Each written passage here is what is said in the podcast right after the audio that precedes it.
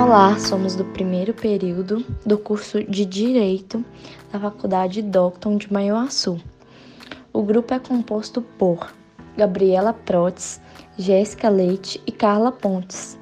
E hoje vamos falar para vocês um pouquinho da teoria justnaturalista ou naturalista de formação da sociedade. Os teóricos naturalistas de formação da sociedade interpretam o surgimento da sociedade de uma forma natural, ou seja, não há um marco e nenhum momento no tempo em que a sociedade passou a existir. De acordo com a teoria do justnaturalismo, o direito é algo natural e anterior ao ser humano, devendo seguir sempre aquilo que condiz aos valores da humanidade que é o direito à vida, à liberdade, à dignidade e etc. E ao ideal de justiça. De acordo com a doutrina justnaturalista, existem diferentes explicações sobre a origem da natureza. Por exemplo, no justnaturalismo teológico, ele tem uma ideia de um ser onipotente, onipresente e onisciente que revela os direitos estabelecidos. Já no justnaturalismo cosmológico, é seguido pelas leis que são consideradas naturais em todo o universo. E no justnaturalismo racionalista, as leis naturais da vida são estabelecidas pelos humanos com base na razão e bom senso. Para os teóricos, a formação da sociedade humana pressupõe o desenvolvimento de uma linguagem comunicativa ocasionando o surgimento da racionalidade humana, sendo esta o que diferencia o animal humano de qualquer animal da natureza. Havendo homem, haverá sociedade. Havendo sociedade, haverá organização. Logo, havendo homem, haverá direito.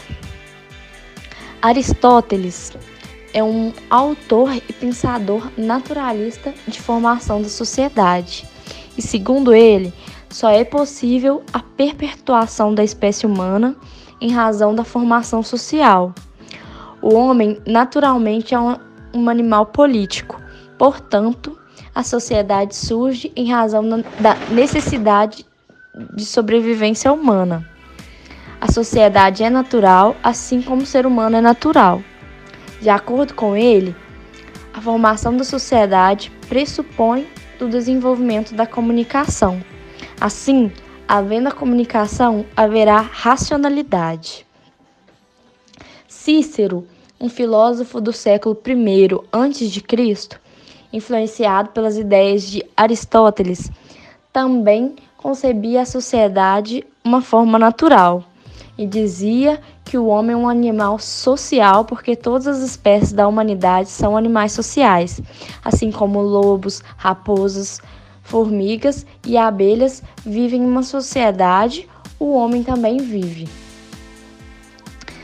Cícero e Aristóteles influenciam o pensamento de Santo Tomás de Aquino e tem a seguinte reflexão: o homem é um animal natural mas esse instinto natural, esse instinto político humano é determinado por Deus. Essa contelha ordem divina de relação social humana determina que o homem vive em sociedade. Afirma que o homem poderá sair da sociedade apenas em três hipóteses: por excelência nature, caso em que alguém parta de uma natureza divina e se separe da sociedade para estabelecer uma comunicação com Deus. Por corruptio nature, que é o caso dos loucos, pessoas que perdem a racionalidade e por isso saem da sociedade. E também por mala fortuna, que é o caso que alguém por má sorte perde-se na natureza e não encontra mais o caminho de volta para a sociedade.